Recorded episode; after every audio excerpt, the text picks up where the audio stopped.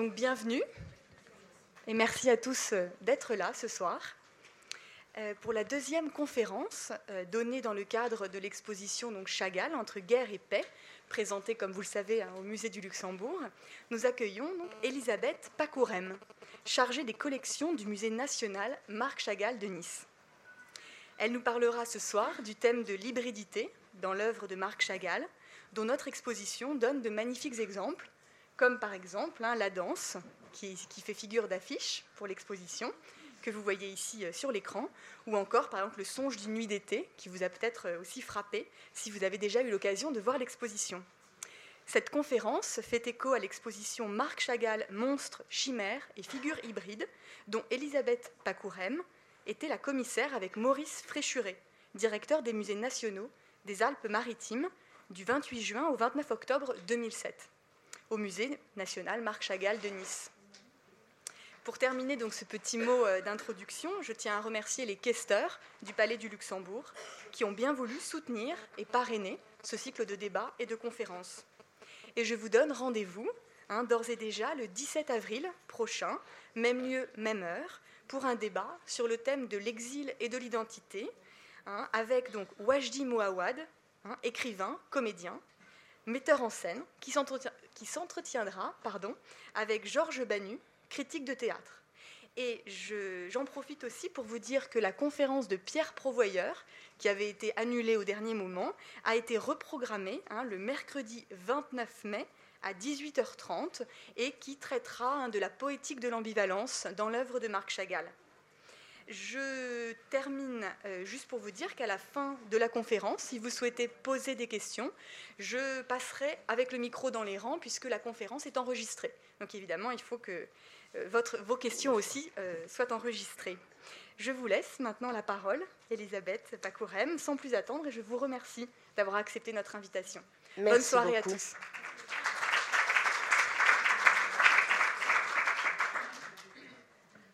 Bonsoir à toutes et à tous. Euh, merci d'être venus si nombreux pour entendre parler de Marc Chagall. Euh, c'est vrai que l'art de Marc Chagall connaît un vrai succès populaire, comme le montre d'ailleurs la, fréquentation de l'exposition en cours au musée du Luxembourg. Parce que coloré et figuratif, il semble facile à comprendre. Il s'avère en fait plus complexe qu'il n'en a l'air au premier abord. Le recours à l'hybridation le thème de ce soir, et qui est une caractéristique de son art, montre par exemple qu'il ne s'agit pas pour le peintre de mettre en scène des figures de fantaisie, mais bien d'exprimer sous un mode symbolique ou allégorique des interrogations sur son rôle d'artiste et en particulier sur son rôle d'artiste croyant et porteur d'un message. Alors, l'hybridation, mélange des espèces, comme vous le savez, impossible dans la nature, mais si fréquent dans l'histoire des arts, peuple de longue date les légendes et les mythes euh, anciens, et Chagall en fait donc un des atouts de sa peinture au XXe siècle. La vie d'exilé de l'artiste, euh, il est exilé deux fois, je vous le rappelle, une première fois euh, à Paris en 1923, où il s'installe définitivement, quittant à jamais sa Russie natale, et une deuxième fois pendant la Seconde Guerre mondiale de 1941 à 1948. Vie d'exilé donc qui le confronte à des modes de vie très différents de ceux qu'il a connus dans son enfance juive et russe, euh, à Vitebsk, sa ville natale, qui est située dans l'actuelle Biélorussie, euh, qui était à l'époque une zone de résidence des juifs de l'Empire russe. Ils n'avaient pas le droit de s'installer n'importe où il devait s'installer dans des zones de résidence obligatoires. De la même manière, euh, son œuvre, qui est imprégnée jusqu'au bout des, signes de ses origines, est un mélange de renvoi à l'histoire de l'art, de mouvements, d'imprégnation des théories et des mouvements en isme du début du XXe siècle, de références religieuses, des sources multiples donc, auxquelles il convient d'ailleurs d'ajouter l'humour, qu'il ne faut jamais oublier avec Chagall. Nous commencerons donc par voir d'un peu plus près euh, les sources euh, de l'hybridation en ce qui concerne le travail de Chagall et nous allons voir euh, quelques œuvres d'art qui permettent de comprendre tout de suite qu'il n'innove rien dans ce domaine. Alors, si vous permettez, je vais remonter mon PowerPoint. Excusez-moi. Nous y sommes.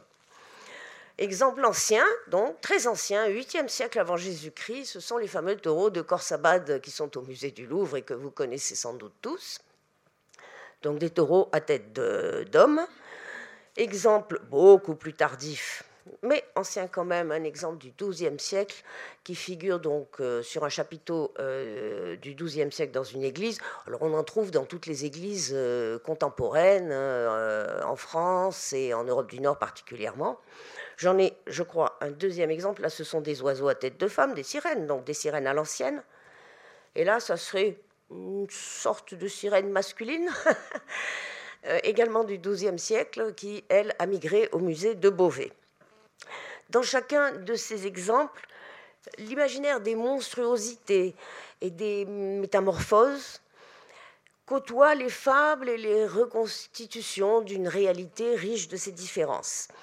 La symbolique à l'œuvre dans ces images, relais, rébus, jeux de mots, proverbes, par l'expression du second sens qu'elle contient.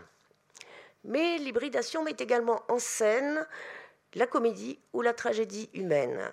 Elle permet alors, dans un mode beaucoup plus allégorique, l'affirmation d'intentions d'ordre social ou psychologique, l'expression des passions, angoisse, violence, euh, puissance vitale, et aussi celle des aspirations métaphysiques. Et nous verrons que nous retrouverons dans les figures hybridées de Chagall tous ces niveaux de lecture. Ces exemples que nous venons de voir, Chagall les connaît bien parce que c'est un visiteur assidu de musée. Il raconte dans Ma vie, son autobiographie écrite en 1922, comment, arrivant à Paris, il se précipite au Louvre où il passe des journées entières. Et puis, il va continuer toute sa vie à être un visiteur assidu euh, et il programme ses visites de musée quand il part voyager à l'étranger, euh, en Espagne, en Italie, euh, aux Pays-Bas et même sur le tard en Angleterre. Et il trouve dans ces musées euh, également dans la peinture classique des exemples euh, d'hybridation et la plupart du temps en référence aux mythes antiques. Un des exemples les plus illustrés que je vous montre ici, c'est le mythe d'Actéon, transformé, comme vous le savez, en cerf parce qu'il a eu le tort de voir Diane toute nue. Et on voit ici, donc c'est Cesare Giuseppe, c'est un tableau qui se trouve, Diane et Actéon, qui se trouve au musée du Louvre. Et on voit donc euh, Actéon qui commence à se transformer en cerf et des ramures lui ont poussé sur la tête. Euh, autre exemple bien connu d'illustration des mythes antiques, c'est évidemment celui de Narcisse, euh, héros dont on sait l'importance dans la peinture puisqu'il en est considéré comme l'inventaire depuis Alberti qui en est le premier théoricien.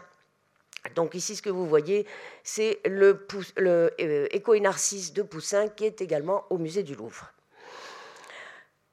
Cette connaissance de l'art euh, comprend évidemment chez Chagall celle de l'art juif et tout particulièrement la connaissance des Haggadah, euh, qui sont la plupart du temps ornées d'images. les Haggadah, ce sont des histoires illustrées de la sortie d'Égypte euh, qu'on lit rituellement à l'occasion de la fête de Pâques. beaucoup d'exemples de ces Haggadah ornées au Moyen Âge présentent des figures hybridées comme c'est le cas ici pour cette Agada dite de Jérusalem, ou des oiseaux qui datent du XVe siècle. Et des oiseaux, vous comprenez pourquoi, puisque les personnages présentent tous des têtes d'oiseaux, ce qui permet à l'artiste de contourner la fameuse interdiction de la représentation qui vise particulièrement l'homme, évidemment. Il faut savoir aussi que Chagall a connu euh, dans sa jeunesse ce qu'on appelle les loupki. Alors un loubok des loupki, c'est un peu compliqué, c'est un mot russe qui désigne des gravures qui sont vendues sur les marchés, qu'on trouve dans tous les foyers, et qui racontent des histoires tragico-comiques, avec aussi des personnages hybridés. Et c'est le même genre de personnage d'ailleurs qu'on trouve dans les contes yiddish qu'il entend dans son enfance. Autre source importante, il ne faut pas oublier que Chagall a vécu dans sa jeunesse dans des faubourgs périurbains et encore semi-ruraux. euh, où euh, les animaux domestiques sont très présents, et poules, coqs, vaches, chèvres et ânes participent pleinement à la vie quotidienne. J'en veux pour preuve ces deux tableaux que j'ai choisis aux États-Unis, qui ne sont pas présents à l'exposition, ce sont de très beaux tableaux. 1911, Moi et le village, qui se trouve au Museum of Modern Art de New York et qui présente donc cette vie villageoise et semi-villageoise que Chagall a connue dans son enfance. Ou autre tableau américain, qui lui est à Buffalo, à l'Albright euh, Knox Art Gallery, euh, qui s'appelle La vie paysanne et qui représente un peu le même genre de scène où on retrouve donc ces animaux domestiques, les personnages de paysans, le chariot, la charrette dans la campagne, etc. Ce sont des thèmes que Chagall a beaucoup représentés, particulièrement dans sa jeunesse. Je vous disais tout à l'heure, l'humour euh, est également une source importante, surtout chez Chagall, plus importante d'ailleurs qu'on ne l'imagine.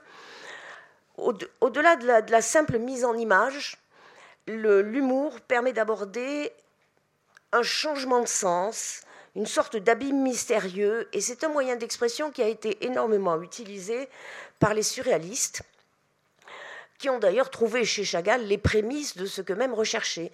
Si bien qu'en 1924, quand le groupe des surréalistes est en formation, ils envoient Max Stern à Chagall pour essayer euh, de le faire rentrer dans le groupe.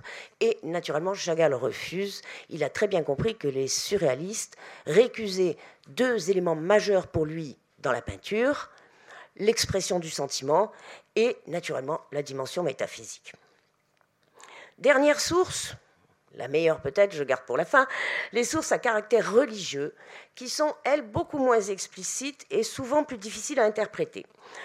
Elles sont liées à deux euh, influences euh, dans sa jeunesse, les pratiques rituelles du hassidisme, qui est un mouvement piétiste qui s'est développé à partir du XVIIIe siècle, précisément dans la région où Chagall est né, et qui évidemment imprègne les traditions religieuses de sa famille. Et le hassidisme affirme l'unicité de la création. Tous les êtres vivants, les hommes et les bêtes, sont au même titre des créatures de Dieu. Et puis par ailleurs, Chagall a fait comme tous les petits garçons juifs, euh, il a fait l'apprentissage de la lecture de la Bible en hébreu, et évidemment, on trouve de nombreuses références, euh, occurrences animales euh, dans la Bible. Et ces sources religieuses vont lui permettre souvent d'exprimer à mots couverts son sentiment d'appartenance à sa culture d'origine. De cette, de cette énumération de sources, euh, on peut conclure qu'entre modernité et sentiment religieux, Chagall utilise un langage symbolique et allégorique que Jean-Michel Fauré, qui est à l'origine de l'exposition du musée du Luxembourg, appelée hybridation du verbal et du visuel. Euh, la superposition des sens, qui est une caractéristique que nous allons retrouver dans ces hybridations de Chagall et qui est visible dans chacune euh, des images qu'il produit, se double des liens entre eux, qui peut en donner encore une autre lecture. Et Claude Esteban a très bien analysé dans un catalogue euh, sur des dessins de Chagall ce phénomène. Chagall, avec le mode d'expression qu'il s'est constitué en toute clairvoyance, s'applique à faire surgir et à dire en images un monde où les significations particulières ne s'excluent pas les unes des autres, où le sens, en vérité la sève unanime de l'être, peut et doit circuler en une manière d'échange et de communication librement consentie un monde où chaque chose, de l'infime à l'immense, trouve son lieu et se relie, un monde religieux dans l'acception première du terme. L'hybridation est donc partie prenante du mode symbolique et allégorique qui concerne l'ensemble du travail de Chagall elle est un moyen qui lui permet de surmonter, de résoudre ces contradictions, d'être à la fois un homme croyant et un peintre moderne, d'être à la fois dedans dedans, dedans et dehors du monde, du monde qui l'entoure et de l'art de son temps.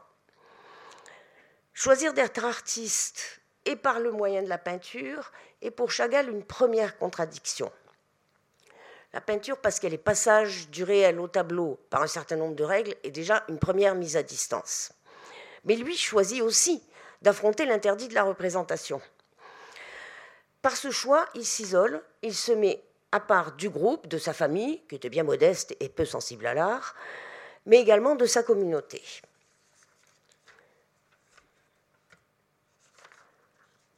Les nombreux autoportraits de Chagall, avec une tête de bouc, le bouc émissaire chargé de toutes les transgressions, confirment qu'il a pleinement conscience de cette mise à distance. On le voit bien dans ce dessin qui s'appelle Profil de bouc peintre, mais c'est évidemment un autoportrait qui date de 1943, qui est dans une collection privée. Dans la danse, donc l'affiche de l'exposition, figure au premier plan un grand danseur en costume de clown et à tête de bouc. Ce tableau et son pendant, qui s'appelle le Cirque Bleu, ont d'abord été prévus pour le décor d'un théâtre londonien, un théâtre d'essai expérimental, qui s'appelle le Watergate. Euh, décor de théâtre. Déjà en 1920, pour le décor du théâtre juif de Moscou, Chagall avait peint une danse, une figure allégorique, pleine d'humour, parce que sous la forme d'une forte femme en robe à fleurs, je vous rappelle qu'en général, la danse est représentée par une belle jeune fille en tunique à l'antique. Mais il ne faut pas voir ici que de l'humour, comme dans le tableau de 1950 malgré les couleurs jaunes, les couleurs chaudes, hein, le jaune du fond, le rouge du personnage, la composition extrêmement dynamique, tout cela ne doit pas occulter la dimension sacrée de l'événement qui se passe devant nous. La danse a en effet un caractère euh, rituel, sacré dans les communautés assidiques de la région natale de Chagall. Elle est à la fois prière et acte d'amour divin. Les occurrences bibliques euh, pour le bouc éclaire encore plus cette dimension. Les occurrences bibliques que je vais vous donner, je les ai prises dans une traduction œcuménique de la Bible, pour ceux qui par hasard voudraient les retrouver. Donc c'est voilà, c'est un peu fastidieux, mais ça sera chapitre temps, verset temps à chaque fois. Donc les occurrences bibliques pour le bouc éclairent encore plus cette dimension religieuse. Le bouc émissaire, c'est d'abord celui du Lévitique, donc chapitre 16, euh, versets 7 à 10, pour ceux qui veulent retrouver. Il est exclu du groupe et chargé de toutes les transgressions. Ce bouc danseur est un saltimbanque en qui Chagall se reconnaît. Euh, il est exilé, loin de sa terre natale, loin de son groupe d'origine. En tant que peintre, il est celui qui transgresse l'interdit de la représentation. Donc il est vraiment le bouc du Lévitique. Mais le bouc, il est aussi dans les nombres, chapitre 29, verset 17-34. C'est celui dont la fumée symbolise l'élévation vers Dieu. Ce bouc danseur, il est donc à la fois représentation de l'artiste, isolé du groupe, créateur en but à l'incompréhension, mais qui, par la force de son art mise en œuvre, fait passer un message, il danse, mais pour remercier Dieu de la joie qu'il donne aux hommes dans le même tableau, vous constatez que le peintre s'est représenté assis euh, à son chevalet, où figure d'ailleurs un Christ en croix. Nous reviendrons tout à l'heure sur le Christ en croix. C'est celui qui s'est sacrifié en tout cas. Avec un coq à ses pieds. Le coq, c'est presque son double. On va en reparler bien sûr du coq. L'iconographie du bouc chez Chagall s'avère donc fondamentalement différente de euh, l'iconographie traditionnelle occidentale. Il n'est jamais la figure noire de Satan telle que la représente par exemple Goya dans ce tableau. Euh, le sabbat des sorcières, je crois, c'est le titre de 1798 qui se trouve à Madrid à la fondation Lazzaro Galdiano. Donc jamais cette figure noire telle que la représente Goya, ni euh, telle que euh, que l'on décrit les écrits depuis le Moyen Âge jusqu'à la fin du XVIIe siècle. On peut même dire qu'elle est complètement à l'opposé de cette vision. D'ailleurs, même cette sculpture, qui s'appelle pourtant La Bête fantastique, qui date de 1952, montre un bouc qui est encore une sorte de figure tutélaire qui porte dans ses flancs, comme vous pouvez le constater, allongé de la queue vers la tête, un couple d'amoureux. Donc un couple enlacé, c'est vraiment une figure tutélaire. Le bouc n'est jamais comparé au diable. D'ailleurs, les nombreux autoportraits euh, à tête de bouc de, Chagall euh, sont toujours sous-tendus de ses intentions. En voici un bel exemple Bel exemple des superpositions de sens euh, dans une même image qui donne à voir donc un peintre à la palette, en habit de clown, ça c'est l'artiste en saltimbanque, un grand classique, porteur d'elle comme un ange, n'est-il pas porteur du message divin? Image qu'on pourrait traduire en ces mots, je peins pour donner du bonheur, mais aussi faire passer le message que ce bonheur vient de Dieu. Alors, dans le songe d'une nuit d'été, qui est dans l'exposition, comme le soulignait tout à l'heure Madame de Gabory, tableau de 1939 du musée de Grenoble, l'artiste met en scène un couple sur un fond de paysage. Vision romantique? Non, parce qu'elle est immédiatement rompue par des éléments euh, hétérogènes tout à fait remarquables. Le marié a une tête de bouc, et puis il y a ce personnage ailé, entièrement rouge, qui traverse le ciel du tableau. Dès 1911, euh, dans cet énorme tableau, c'est un tableau très très grand, dédié à ma fiancée, qui est au Kunsthaus de Zurich, le couple et la puissance de ces liens est source d'inspiration euh, pour l'hybridation homme-animal. Et euh, ce grand tableau où s'affrontent la jeune fille et la bête est déjà un exemple de cette inspiration euh, de la puissance des liens du couple. Alors, pour en revenir au tableau de, Grenoble, malgré le titre repris de Shakespeare, hein, le, le, Songe d'une nuit d'été, l'œuvre présente déjà un caractère grave et mélancolique qui empêche de voir dans cette représentation une figure de fantaisie. D'ailleurs, Chagall le dit lui-même dans une conférence qu'il donne en 1947 aux États-Unis. Il n'y a pas de conte de fées dans mes peintures, ni de fables, ni de légendes populaires. Tout notre monde intérieur est réalité, peut-être encore plus réel que le monde apparent. Appeler chaque chose qui apparaît illogique, fantaisie ou conte de fées, c'est admettre que l'on ne comprend pas la nature. Le titre ne doit donc pas occulter que le couple enlacé sur la toile n'est pas seulement une allusion à celui formé par euh, Bottom, qui d'ailleurs dans la pièce de Shakespeare porte une tête d'âne, euh, et Titania. Il est aussi celui qui réunit le peintre à sa femme Bella, l'homme à tête de bouc, et donc Chagall lui-même, dont nous avons vu qu'il s'est souvent représenté sous cet aspect. Et la représentation de ce couple prend du coup un caractère sacré qui est celui que Chagall donne au couple, dont l'amour humain est pour lui inséparable de l'amour divin. En plus, la date de l'œuvre 1939 euh, on apprend beaucoup sur la gravité de l'expression des personnages. Nous sommes à la veille de la Seconde Guerre mondiale et c'est en couple que les Chagall euh, s'apprêtent à affronter la montée des périls. Mais l'hybridation avec le bouc n'est pas uniquement réservée aux autoportraits. J'en prendrai pour exemple cette belle nature morte. Ah, pardon, voilà. Euh, la nature morte au poulet de 1929 qui se trouve au euh, Kunstmuseum de Göteborg. Un animal mystérieux, une chimère composée d'un cheval euh, et d'une tête de bouc, un cheval ailé et une tête de bouc. Euh, apparaît par la fenêtre. Ce qui est intéressant, c'est le rapprochement entre le registre supérieur du tableau, traité en couleur pastel, c'est une véritable image du rêve, et puis euh, la trivalité euh, du premier plan avec le cadavre de poulet jeté sur la table, auquel les fleurs et les fruits semblent faire un hommage, un peu comme les couronnes lors d'un enterrement. Et c'est cette tension entre le réel, le premier plan du tableau, et l'imaginaire, la partie haute du tableau, euh, qui fait euh, tout l'intérêt des surréalistes pour Chagall.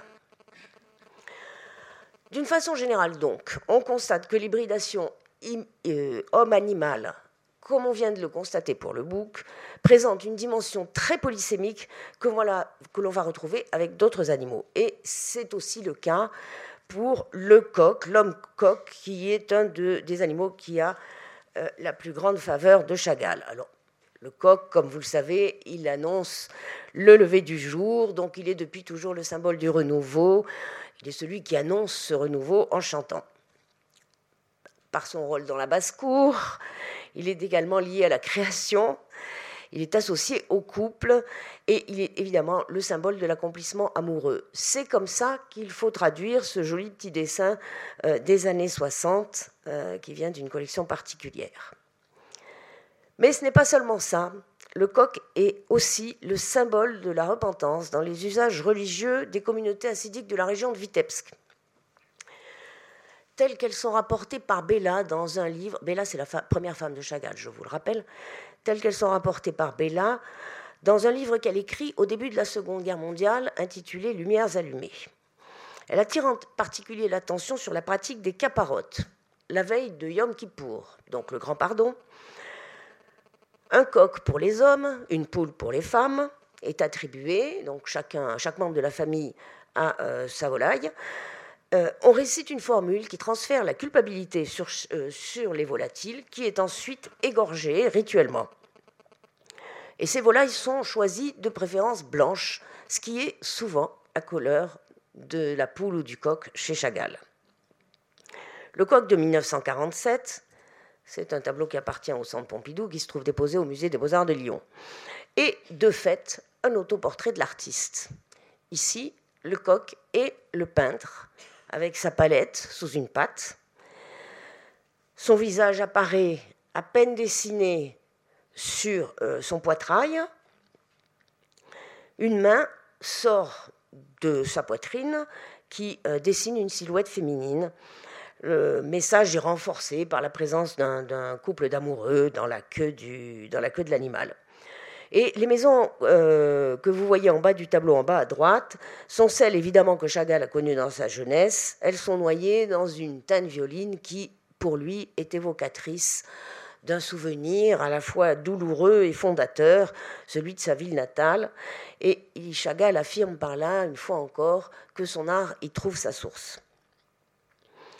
Même message dans un tableau un peu plus ancien, 1925, qui se trouve d'ailleurs à l'exposition, Chagall reprend dans ce tableau un paysage qu'il a traité plusieurs fois dans ce qu'on appelle la période russe, c'est-à-dire la période entre 1914 et 1922, euh, où il vit à Vitebsk puis à Moscou, et euh, qui est une explosion de créativité euh, de la part de Chagall.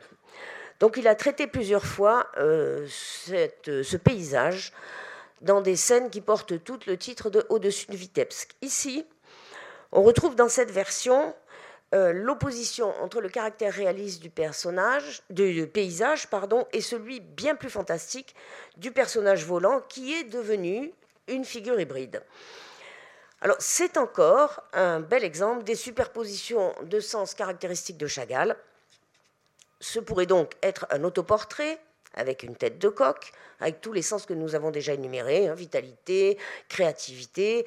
La créativité est confortée ici par la présence du costume de clown. C'est le saltimbanque par qui arrive la fête et la joie. Mais aussi la dimension religieuse. Ce coq vole et chante pour faire passer un message, remercier Dieu de cette joie. D'ailleurs, vous constatez qu'il porte à la main une lampe à pétrole, celle qu'on utilisait sans doute dans la maison familiale, dont la flamme située en haut au milieu du tableau rappelle que toute lumière vient de Dieu. Alors après le coq, bien sûr, la poule, qui est généralement une femme. Ici, un très joli dessin du centre Pompidou qui représente une poule euh, dont la queue est ornée de fleurs et le cou de collier.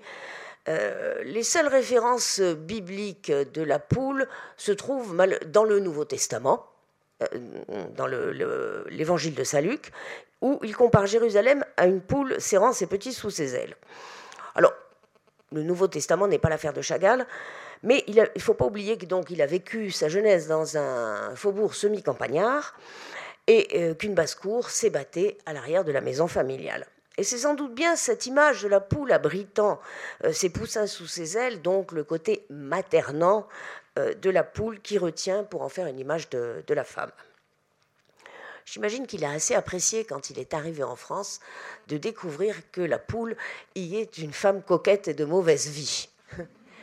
Je pense qu'il n'en retient absolument pas ce sens-là. D'ailleurs, quand on voit la poule qui figure au premier plan de ce tableau Les Saltimbanques dans la nuit, qui est un tableau qui appartient au Musée national d'art moderne et qui est déposé au Musée d'art moderne de Saint-Étienne. Donc la poule est à, l'avant, au premier plan du tableau, et d'un geste, elle semble entraîner la troupe de musiciens qui la suit, qui est éclairée par un rayon de lune qui jette sur les visages un masque assez tragique. On voit bien dans cette œuvre qu'il n'y a aucun sens péjoratif à cette vision de la femme poule. Alors, toujours dans le registre des animaux domestiques, et encore utilisé par Chagall dans les hybridations de ses autoportraits, l'homme à la tête d'âne, qui apparaît dès 1920 dans ce magnifique dessin, double autoportrait à la tête d'âne. Euh, il y a de la part de Chagall, quand il se représente euh, comme ça avec une tête d'âne, je dirais une bonne part de fausse modestie. Mais euh, l'âne est bien connu comme le symbole classique de l'ignorance.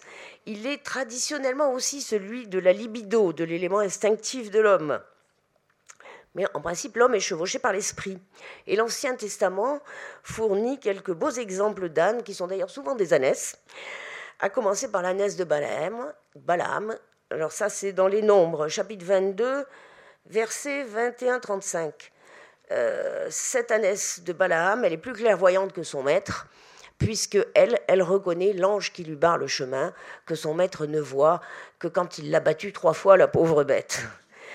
Euh, on trouve aussi dans le premier livre de Samuel, euh, dans les chapitres 9 et 10, une allusion aux ânesses, que Saül est parti chercher parce qu'elles se sont perdues, et en cherchant ces ânesses, il trouve leur royauté on voit qu'à chaque fois, l'âne se trouve être l'instrument de la volonté divine. Et dans plusieurs épisodes du Nouveau Testament, je pense en particulier à la fuite en Égypte, euh, c'est un épisode qui a été très souvent représenté par Chagall, euh, mais également dans l'entrée du Christ à Jérusalem, ça Chagall n'a jamais fait, euh, c'est aussi un âne qui est le porteur, le porteur du message divin, en tout cas le porteur de l'enfant divin. Euh, donc l'âne joue toujours ce rôle de passeur et dans toutes ces images, il faut voir une métaphore de l'identification de l'artiste lui-même, qui est l'instrument innocent, euh, modeste, chevauché par l'inspiration divine. Et l'exemple le plus démonstratif est celui-ci, qui s'appelle L'autoportrait à la pendule, un très beau tableau de 1947 qui est dans une collection privée euh, avec donc cette double représentation de l'artiste, euh, de sa femme qui l'étreint. Euh, remarquez, pendant qu'on y est, remarquez en haut du tableau cette belle pendule volante qui brasse l'air de ses bras. nous reparlerons de la pendule tout à l'heure. ce qui conforte cette dimension religieuse de, de cette tête d'âne, c'est évidemment la représentation du Christ sur le tableau. Alors, ce n'est pas le lieu ni le moment de parler de la présence du Christ euh, dans l'œuvre de Chagall. Euh, d'une façon générale, on sait qu'il apparaît au moment de la Seconde Guerre mondiale et qu'il peut être interprété euh, comme la représentation du juif sacrifié.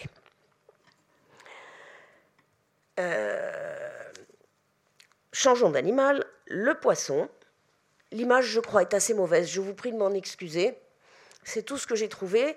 C'est d'autant plus dommage que j'aurais pu la photographier puisque l'œuvre est en ce moment au Musée national Marc Chagall dans une exposition qui s'appelle D'une guerre l'autre et qui a été organisée en parallèle à celle du Luxembourg et avec les mêmes thèmes, mais qui ne regroupe que des dessins. Donc le poisson, hybridé avec une tête d'homme, comme vous pouvez le voir, avec des bras pour l'action ou des ailes pour voler dans le ciel. Le sens est encore une fois assez difficile à déterminer. Une première signification vient immédiatement à l'esprit. Le père de Chagall était euh, vendeur chez un marchand de harengs et on retrouve les traits euh, marqués et la barbe de son père dans cet homme poisson euh, de 1931 que vous voyez ici. Le poisson, c'est un symbole traditionnel de vie et de fécondité, tout simplement parce qu'il produit toujours énormément d'œufs. Il est lié à l'eau, élément dans lequel il vit, et il est aussi pénétré de la force sacrée des profondeurs de l'océan. Je vous rappelle que le mot ictus en grec a été utilisé par les premiers euh, chrétiens comme l'acronyme euh, du Christ. Personnage qui est important dans la peinture de Chagall. Je suis désolée d'y revenir, mais on est souvent sollicité par le Christ chez Chagall. Euh, il y a évidemment aussi des références bibliques euh, pour le Christ. Euh, je citerai en particulier l'histoire de Tobie, c'est dans le livre de Tobie, chapitre 6, de 1 à 19, et le livre de Jonas, là tout le monde connaît, connaît l'histoire. Tobie, je précise un petit peu pour ceux qui connaissent pas trop la Bible. Il pêche un poisson dont il prélève le foie et le fiel. Il en fait un holocauste dont la fumée est censée le protéger du démon qui tue les époux successifs de sa cousine Sarah, qu'il va épouser à son tour. Alors, cette histoire un peu compliquée est interprétée euh, comme une réponse à une question primordiale pour les juifs en exil. La religion doit devenir une pratique familiale et les juifs doivent se marier dans leur communauté. D'où, dans la peinture de Chagall, un rapprochement très fréquent entre le poisson et le couple.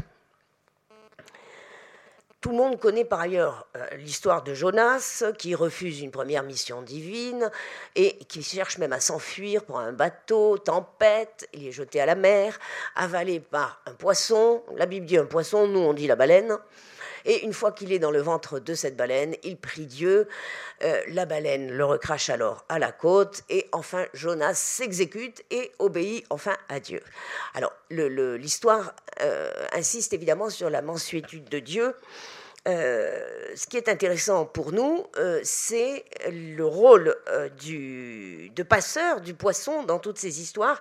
C'est lui qui permet le passage du message de Dieu. Alors, ce qui n'est pas du tout incompatible avec la référence au Père que nous avons vu tout à l'heure, parce que lui a donné la vie et il a transmis une tradition que Chagall, par sa peinture, va continuer et apporter au monde. Par ailleurs, le signe zodiacal des poissons est en Adar, mois pendant lequel euh, naquit et mourut Moïse. Et je vous rappelle que Moïse, euh, il a été sauvé des eaux. Du coup, la Torah est comparée à l'eau, hors de laquelle les juifs, comme les poissons, ne peuvent vivre. Alors, vous voyez qu'il y a des, énormément de références rituelles et bibliques pour le poisson, et on peut sans peine imaginer que Chagall euh, retrouve là-dedans des éléments qui le concernent plus particulièrement. Il est lui-même un exilé, et même s'il n'a jamais fait preuve d'une pratique très constante ni très soutenue du judaïsme, il est profondément croyant, et il se considère en tant que peintre. Ah, j'ai fait une bêtise là. Non, c'est pas grave il se considère en tant que peintre comme le passeur du message de Dieu. Alors voilà, justement, le poisson que je voulais vous montrer, euh, ce poisson, euh, avec ou sans aile, peut s'élever dans le ciel, comme vous le voyez ici, dans le ciel de ce tableau qui s'appelle le Cirque bleu, et qui est le pendant de la danse de 1950 qui fait l'objet de l'affiche de l'exposition. Que voit-on sur ce tableau? Le poisson pourvu d'un bras, d'une main, euh, avec laquelle il jette un bouquet de fleurs euh, à l'acrobate. Ce poisson la regarde d'un œil énamouré. On retrouve donc là le couple dont nous parlions tout à l'heure, le lien entre le couple et le poisson. Euh, il vole donc dans le ciel du tableau. Sa queue est éclairée par un rayon de lumière, projecteur de cirque ou lumière divine, comme vous voulez et euh, cette queue est tout à fait euh, parallèle euh, à l'éventail de l'acrobate, à l'autre bout du tableau, à l'autre bout de ce rayon de lumière. Chagall ayant voulu par, là insister sur les signes qui unissent la bête et la jeune fille. Alors, comme on peut le constater, le sens du poisson n'est jamais simple. Comme toujours, il s'agit de sens superposés et selon les images, l'un ou l'autre sens est privilégié. Mais la dimension religieuse est toujours très marquée. Mais à partir des années 50, s'ajoute un sens nouveau, plus simple, euh, puisque le poisson évoque tout simplement la mer Méditerranée, euh, dont les bords deviennent alors pour Chagall une seconde patrie. Il a fait ses voyages de noces en Grèce, son voyage de noces en Grèce, il y est allé deux fois même, et puis il s'est installé dans le Midi, avance, et euh, il va, euh, à partir de, des années 50, euh, faire beaucoup de tableaux évoquant la mer. Et la sirène, à ce titre, pourrait figurer dans un groupe de figures imposées, hein, comme allégorie bien connue de la séduction. En fait, elle est simplement reprise de l'iconographie classique et elle apparaît à ce titre dans les illustrations de l'Odyssée, ici sous la forme euh, antique d'un oiseau à tête de femme, mais également sous sa forme moderne de poisson à tête euh, de femme, euh, comme dans La Sirène. Je vous montre là la lithographie de la série de Nice de 1962, est exposée dans l'exposition La gouache préparatoire pour cette lithographie participent également de ce groupe des figures imposées. Ce sont des figures incontournables euh, à cause de l'argument d'un ballet, d'un opéra. Ils participent aussi donc les personnages des Fables de La Fontaine, euh, que Chagall a illustrés de 1926 à 1927 à la demande du grand marchand d'art Volard. Et loin des prétentions des physiognomonistes depuis les écrits d'Aristote jusqu'au dessin de, Charles Lebrun, Chagall s'appuie plutôt sur la tradition de la fable depuis euh, et Apulée. En voici un bel exemple, la chatte métamorphosée en femme euh, avec euh, le charme qui fait toute la, le charme de cette série des gouaches de, des fables de La Fontaine euh, qui sont liées aux, éléments colorés, à la délicatesse des formes, à la vivacité de, du trait. donc c'est une série absolument magnifique qui a fait l'objet d'une très belle exposition il y a bien 15 ans. Mais je crois que c'est un, Les Fables de La Fontaine, illustrées par Chagall, est un best-seller qui est régulièrement réimprimé et qui se vend très bien à l'occasion des fêtes de Noël. Donc toutes ces figures hybridées d'animaux euh, ont une très grande complexité de sens, et cette complexité est particulièrement sensible dans deux tableaux euh, de 1944 euh, peint à la suite du décès de Bella, euh, qui était donc la première femme de Chagall et son grand amour. Il a donc connu un grand moment de, désespoir à la suite de ce décès brutal. Et il coupe à ce moment-là un grand tableau peint en 1933. Alors comme il l'a coupé, je peux vous montrer qu'une esquisse que vous voyez ici. Il le coupe en deux, à peu près à hauteur de la tête, du, entre, le personnage féminin et euh, le personnage ailé à tête de bouc, ce qui donne euh, deux tableaux, dont l'un est au Musée national d'art moderne et qui est actuellement d'ailleurs dans l'exposition autour d'elle, et le deuxième, Les Lumières du mariage, se trouve au Kunsthaus de Zurich. Ces tableaux forment une évocation des liens très forts avec l'épouse disparue. Dans, les Lumières du mariage, donc celui-ci, la cérémonie religieuse se trouve au centre de la composition, euh, avec un couple un peu guindé qui semble quitter le dé euh, du mariage installé sur une place de Vitebsk. Euh, Vitebsk qu'on reconnaît évidemment à ses maisons de bois, surmontées par le sanctuaire, ça c'est la vision traditionnelle de sa ville que donne toujours Chagall. Et on voit même la maison familiale à l'extrême droite, avec la mère sur le pas de la porte observant l'événement. Au-dessus euh, des mariés, un lustre avec des bougies allumées euh, qui éclaire la scène. Et ce pourrait être une allusion au titre de l'ouvrage de Bella, Lumières allumées, qui est paru quelque temps auparavant en yiddish. Ce lustre à huit bougies est évidemment un rappel de celui qu'on allume pour la fête des Lumières, la fête de Hanouka. Il est affirmation de la victoire de l'esprit et de l'amour. Comme dans la tradition, ce pourrait être le, franchissement de toute limite. Euh, euh, cette lumière transcende toute limite. Ici, évidemment, la mort. Alors, il manque dans ce tableau la neuvième bougie, celle avec laquelle on allume toutes les autres. Je vous repasse la voilà en haut, à gauche euh, du tableau, cette neuvième bougie.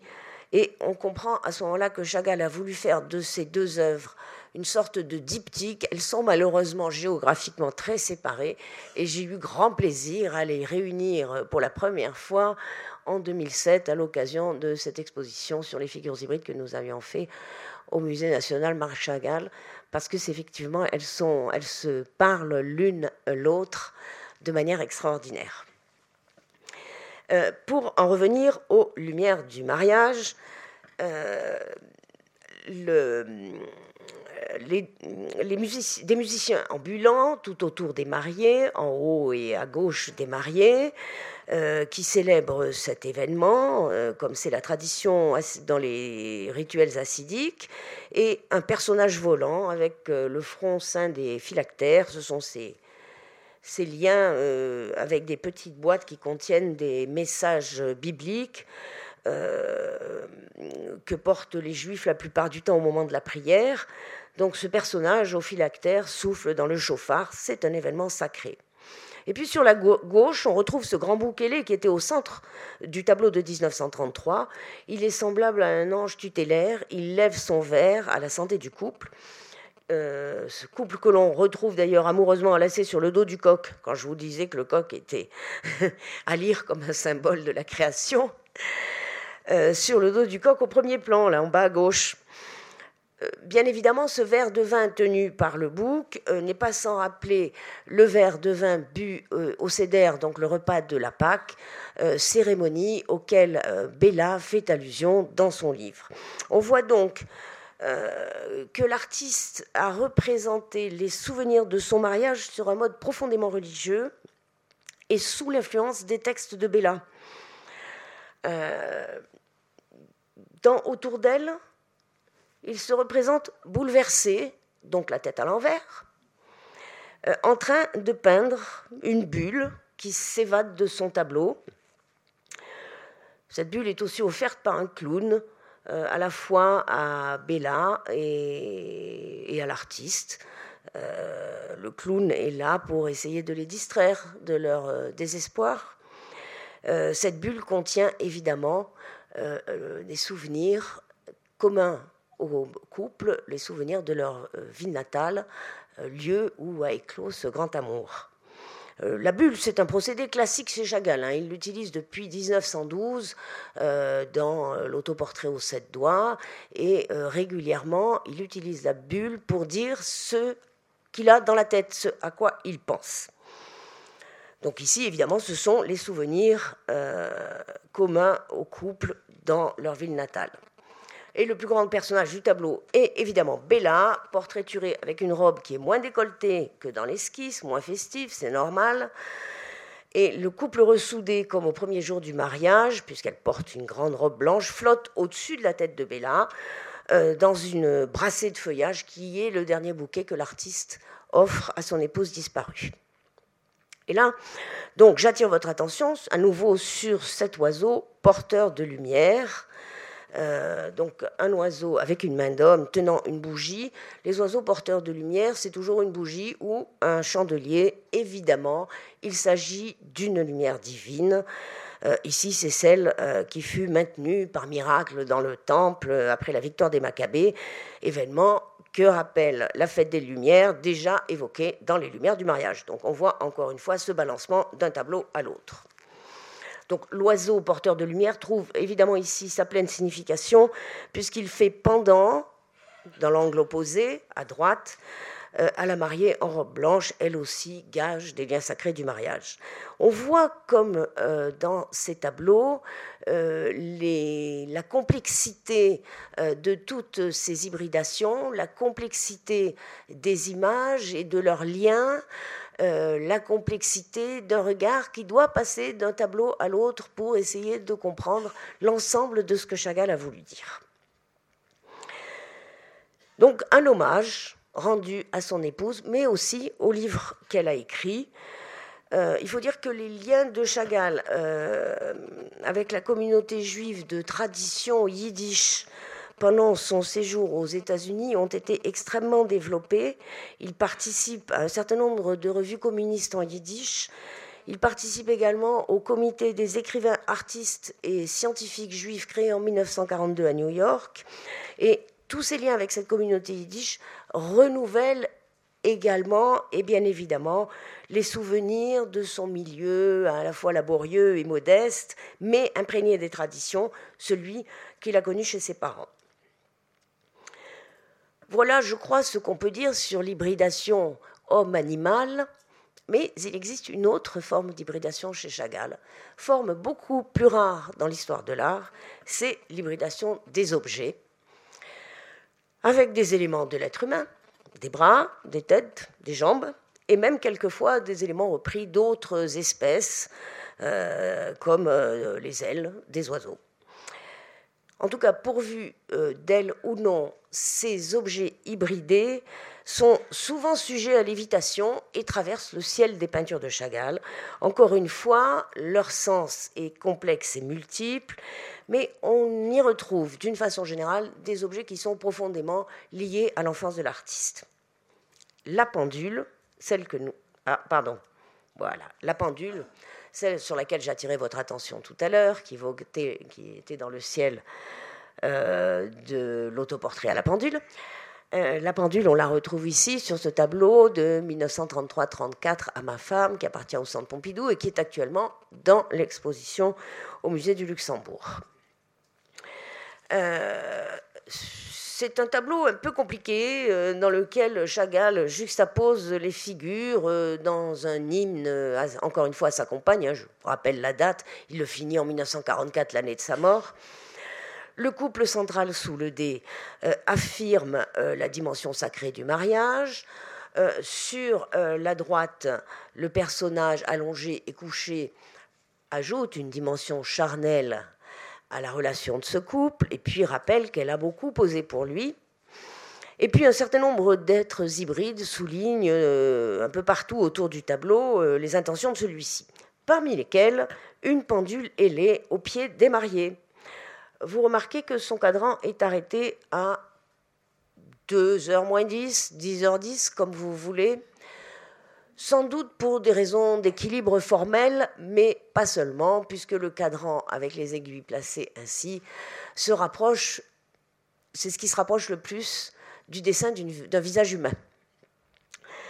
Euh, ce type de pendule, euh, c'était certainement celle qui trônait. Oui, d'ailleurs, je dis certainement, on le sait.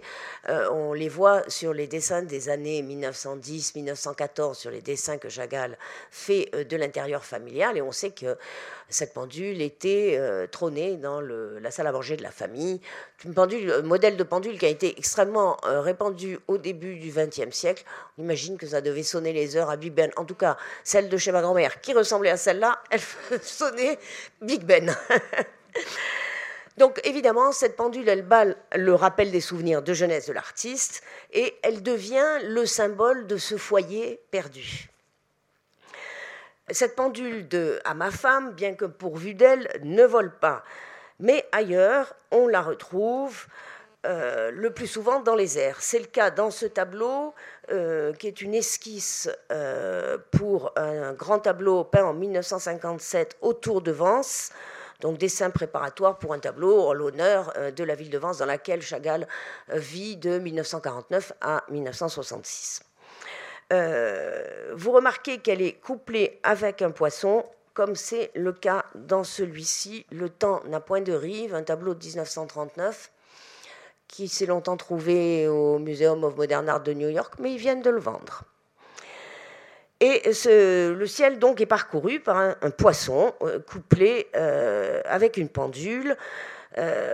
cette association du souvenir du père, hein, c'est ce que nous venons de voir, le poisson, euh, c'est le, souvenir du père, et de la pendule en vol affirme évidemment l'idée d'un temps suspendu, euh, immobile, qui n'a point de rive, comme le dit le titre du tableau, dans lequel passé, présent, avenir se confondent et qui renvoie tout à fait à la notion acidique du temps cyclique. Cette pendule, elle a évidemment rythmé la jeunesse de Chagall, elle affiche le temps qui passe pour l'artiste qui est déjà d'âge mûr euh, à cette période-là. Elle n'efface évidemment pas les souvenirs. Et le couplage poisson-pendule euh, affirme d'une certaine manière l'unicité du temps tel que le vit Chagall. Le bonheur d'aujourd'hui est ancré dans les souvenirs du passé et l'existence n'est faite que de l'accumulation des épisodes qui ne s'effacent pas mais s'ajoutent qui, qui multiplie évidemment l'essence et l'épaisseur de sa vie. Cette pendule capable de traverser le temps en volant dans les souvenirs de l'artiste, elle est l'archétype des objets volants euh, chez Chagall qui, tous, comme je vous le disais, se rattachent au monde perdu de l'enfance. ainsi du chariot volant dans cette esquisse pour la couverture d'un livre d'Isaac Pfeffer, qui est un poète yiddish, qui était un ami de jeunesse de Chagall. Le traîneau évoque évidemment la vitesse et le sentiment euh, grisant qu'elle provoque chez l'adolescent qu'il a été. Le Bella a également évoqué dans Lumières allumées les plaisirs du traîneau et de sa vitesse. Et euh, l'illustration que fait Chagall de ce livre de Bella va entraîner pendant les années 40 de multiples représentations de traîneaux volants. Euh, avec euh, donc cette possibilité, euh, cet extraordinaire sentiment d'envol euh, devant ces images. C'est également le cas dans cet attelage volant qui est au Fukuoka Art Museum, donc au Japon, où un coq-cheval entraîne le traîneau. Et Chagall y exprime le sentiment, cette fois, le sentiment du renouveau, puisqu'il passe ce tableau en 46-47, alors que sa nouvelle compagne, Virginia Haggard, vient de lui donner un fils. On voit d'ailleurs une mère avec son enfant dans le traîneau.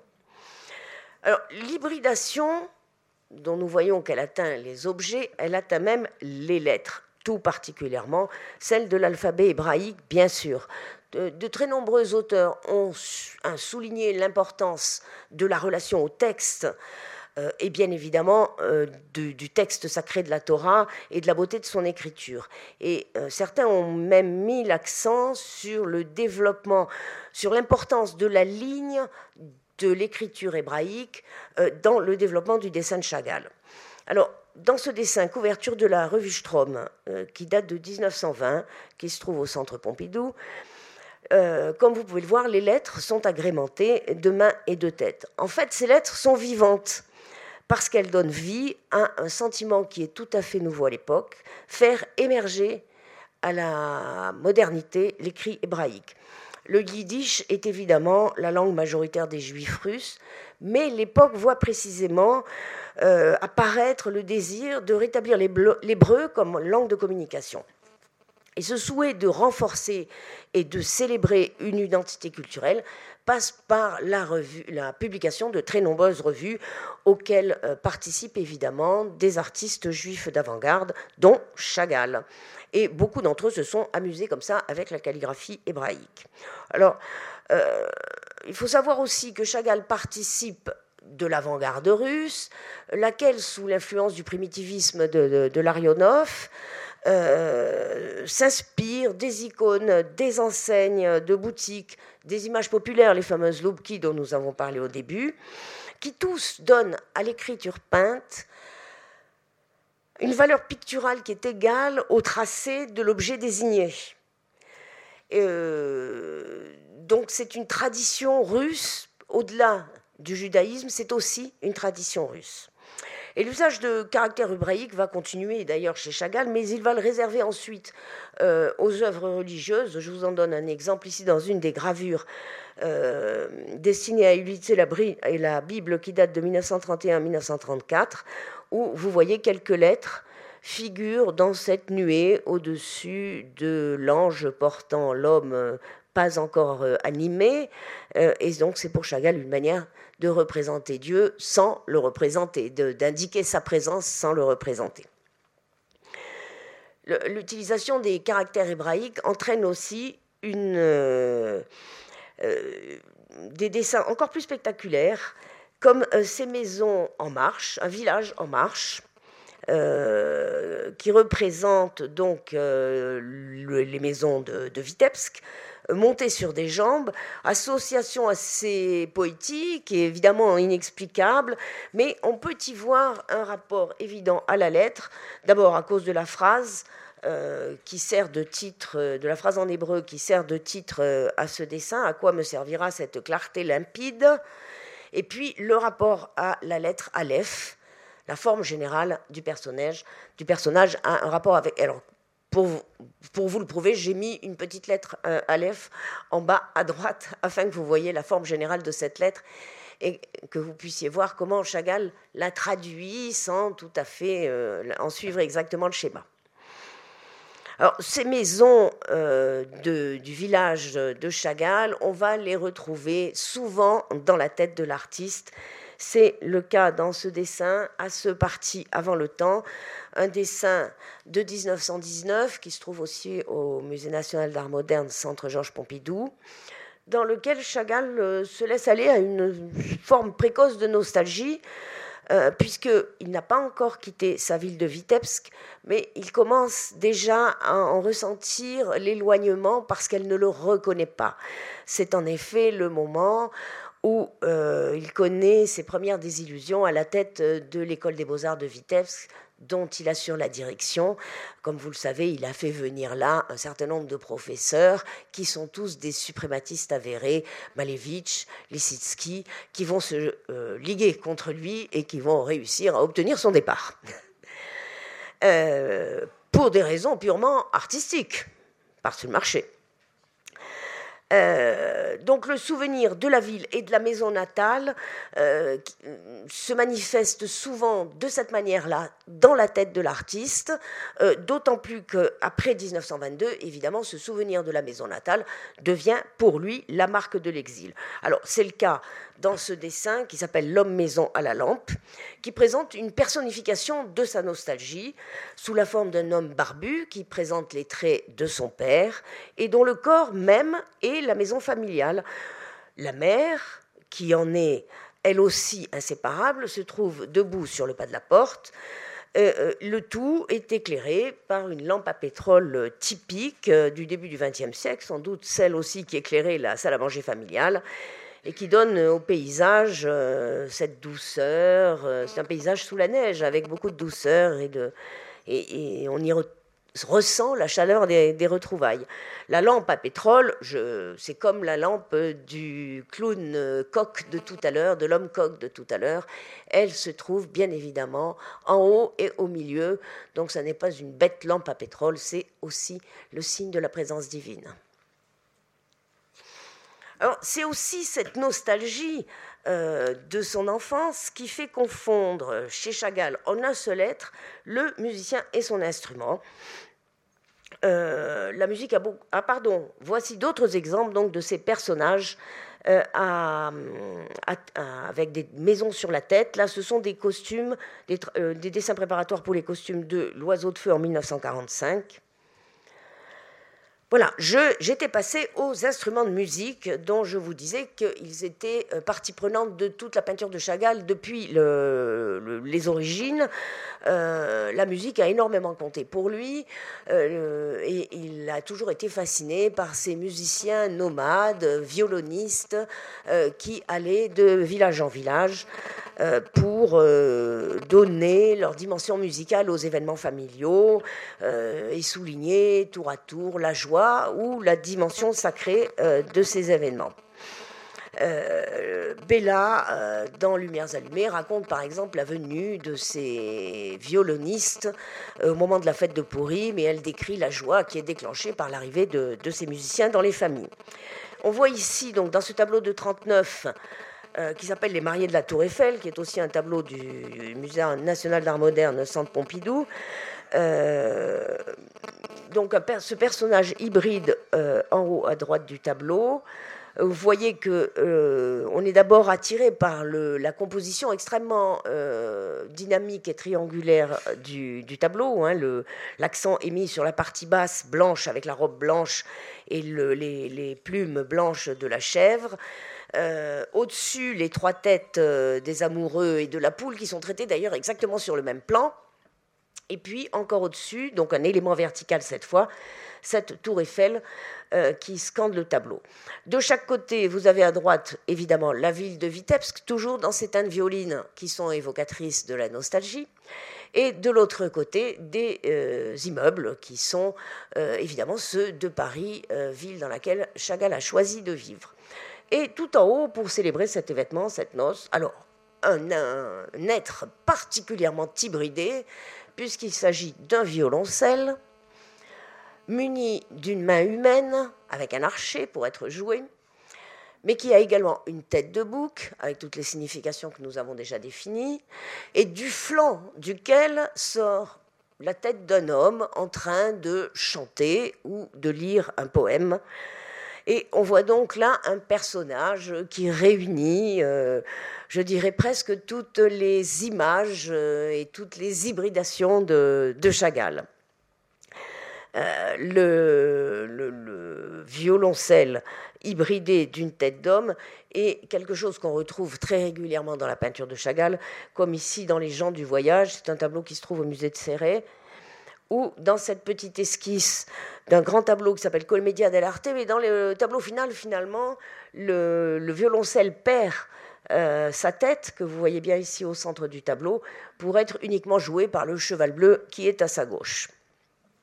Pour conclure, on peut dire que toutes ces figures hybrides de Chagall euh, contribuent par les subversions subtiles qu'elles apportent à leur sens traditionnel dans l'iconographie occidentale, comme c'est souvent d'ailleurs le cas euh, de Chagall quand il utilise les grands schémas de l'histoire de l'art, elles contribuent euh, à établir la place de l'artiste qui est à la fois majeur et inclassable dans l'art du XXe siècle. Elles disent toutes ces interrogations sur son rôle dans la société, sur sa place dans l'art moderne, sur sa foi et son attachement aux traditions religieuses de ses origines, et sur sa volonté de porter un message à ceux qui regardent le tableau et même à l'humanité tout entière. Et le philosophe Jean-Jacques Vunenburger disait très justement à propos de ces figures hybrides, les corps doubles, les corps greffés, les corps bipolarisés participent ainsi d'une sorte d'annonce messianique livrée par la voix des songes, qui assure à l'homme une délivrance de sa finitude et sa capacité à regagner son soi originel, sa complexion humano-divine. Que dire de plus? Je vous remercie de m'avoir écouté jusqu'au bout.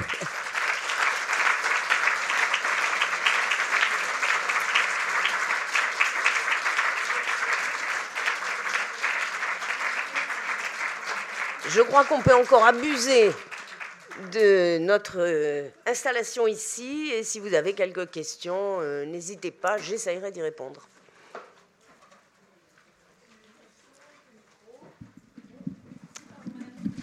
Ah, le micro arrive.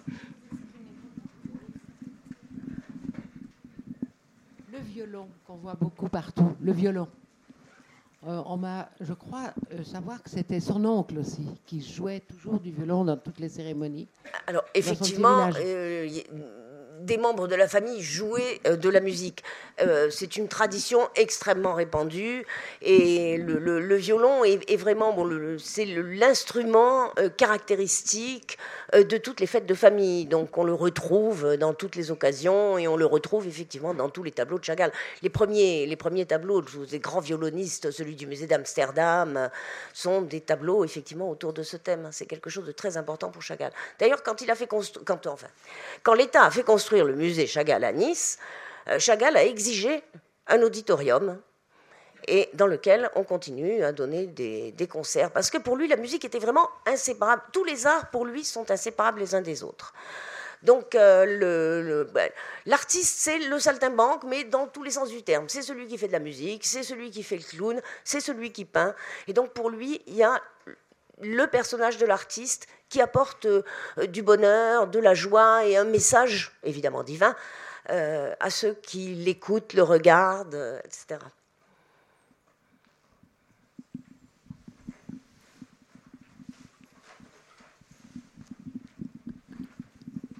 Bonsoir. Les loupkis, c'est, euh, ce sont des, donc des gravures, des bois gravés colorés Oui, des gravures sur bois, absolument. C'est tradition de juive ou c'est... Euh, non, non, non, non, ça, euh, ça, se vendait, si vous voulez, sur les marchés, et c'est une vieille tradition russe, mais je veux dire partagée par tous, y compris par les juifs qui en achetaient pour décorer leur salle à manger.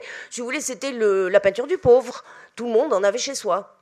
Mais l'interdit de la reproduction de l'être vivant, alors. Euh, donc on, donnait C'est un interdit. L'exemple des Ragadas du Moyen Âge euh, vous prouve bien que c'est un interdit qui était fait pour être transgressé. Euh, Chagall n'est ni le premier ni le dernier. donc voilà, ça n'empêchait pas, cet interdit n'a jamais empêché effectivement, sauf dans les familles, je dirais, ultra orthodoxes, euh, ça n'a jamais empêché voilà, les gens d'avoir envie d'acheter euh, des images pour mettre sur leur mur. Merci. Loubki, alors c'est les Loubok, L-O-U-B-O-K-H, le Loubok, et les Loubki, ça c'est le pluriel, L-O-U-B, euh, Loubki, B-K-I. C'est un peu compliqué, je parle pas russe. Hein. si quelqu'un ici parle russe, il confirmera ce singulier, ce pluriel.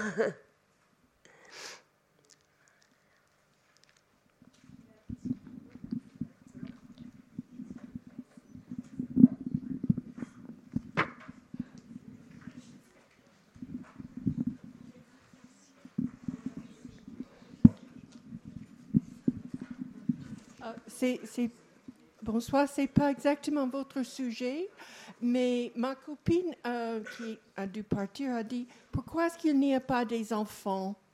Euh, Il n'a pas représenté les enfants.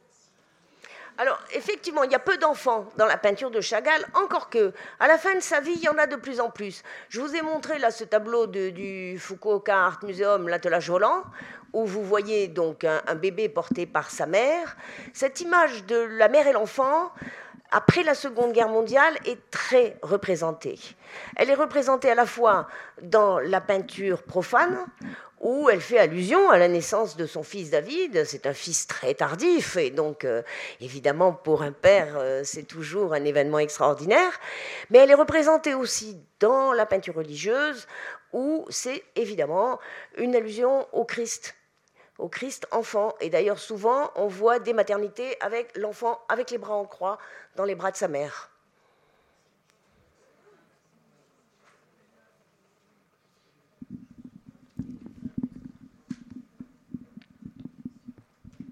Excusez-moi encore. Euh, quand il va faire une représentation d'un être créature hybride et quand il va la faire particulièrement grande dans Excusez-moi, je vous entends pas très très bien. Quand Chagall va faire une représentation d'un être hybride d'une taille particulièrement importante sur le tableau, est-ce que c'est parce qu'il veut que on est-ce qu'il veut mettre l'accent sur le symbole représenté par cet être hybride ou alors est-ce que c'est accessoire? Est-ce que l'importance euh, donnée à cet être par sa taille Oui. Alors, je comprends très bien votre question. Effectivement, c'est une question d'échelle. Alors, Chagall, de ce côté-là, il fait euh, comme les antiques, euh, c'est-à-dire que sa peinture n'est pas réaliste et que ce qui est grand est important, ce qui est petit est moins important. Donc effectivement, quand un personnage est plus grand que les autres, c'est qu'on veut attirer l'attention dessus. Vous avez tout à fait raison.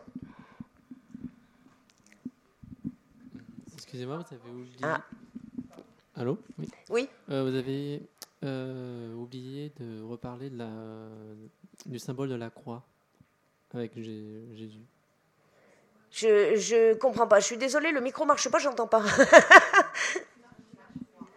Ah, plus, Le symbole, c'est pas les symboles de la croix, c'est le Christ. Ah, c'est le Christ, c'est le personnage du Christ. À partir de la Seconde Guerre mondiale, même un peu avant, en 1938, dans le fameux tableau La crucifixion blanche, Chagall met en scène un immense Christ en croix qui, qui occupe toute la superficie du tableau et tout autour des scènes de pogrom. C'est clairement une manière pour Chagall de s'engager auprès des populations juives d'Europe de l'Est qui commencent à souffrir terriblement de l'antisémitisme.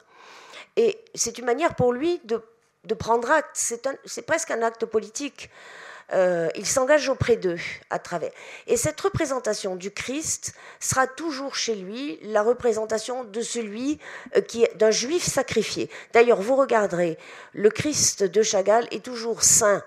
Euh, d'un linge autour des reins, normalement dans la peinture traditionnelle, c'est un linge blanc, et le Christ de Chagall est toujours saint de l'écharpe de prière des Juifs, celui que les Juifs portent euh, dans la synagogue l'écharpe de prière à rayures. Bien souvent, il porte aussi les phylactères euh, et la plupart du temps, au-dessus de la tête du Christ figure le fameux acronyme INRI, Jésus de Nazareth, roi des Juifs, et là-dessus, qu'on trouve aussi dans la peinture chrétienne, mais par lequel Chagall insiste sur le caractère juif du Christ. Donc, si vous voulez, son Christ est vraiment euh, un personnage qui lui permet de manifester, à partir des événements qui précèdent immédiatement la Seconde Guerre mondiale, et ensuite, pendant la Seconde Guerre mondiale et après, euh, lui permet de manifester euh, son, je dirais, son engagement auprès de ces populations juives qui ont été euh, évidemment exterminées, euh, comme il le sait ultérieurement. Mais il en a, je veux dire, la crucifixion blanche, qui est un tableau qui date de 38, il a une espèce de prémonition de ce qui va se passer. C'est tout à fait étonnant. C'est là qu'on voit ce que c'est que la sensibilité d'un artiste, parce que ce qu'il décrit, c'est exactement ce qui s'est passé. Les bateaux qui, euh, qui sont poussés à la mer, les gens qui sont passés par les armes, les synagogues en flammes, etc. Madame devant. Ça sera peut-être la dernière, question, la dernière question oui, qu'on va prendre parce qu'on doit libérer la salle pour 20 heures. Ah. Ce, qui me, ce qui me frappe chez, chez Chagall, c'est que. Euh,